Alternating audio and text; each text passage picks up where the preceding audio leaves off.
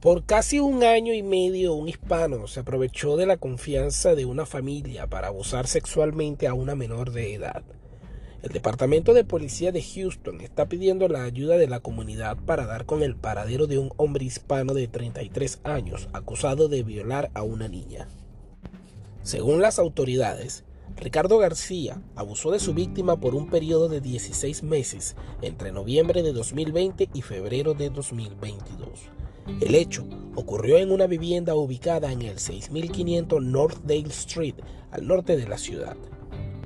El sospechoso es descrito con una estatura de 5,05 pies, un peso de unas 160 libras y ojos color marrón o café, cabello negro.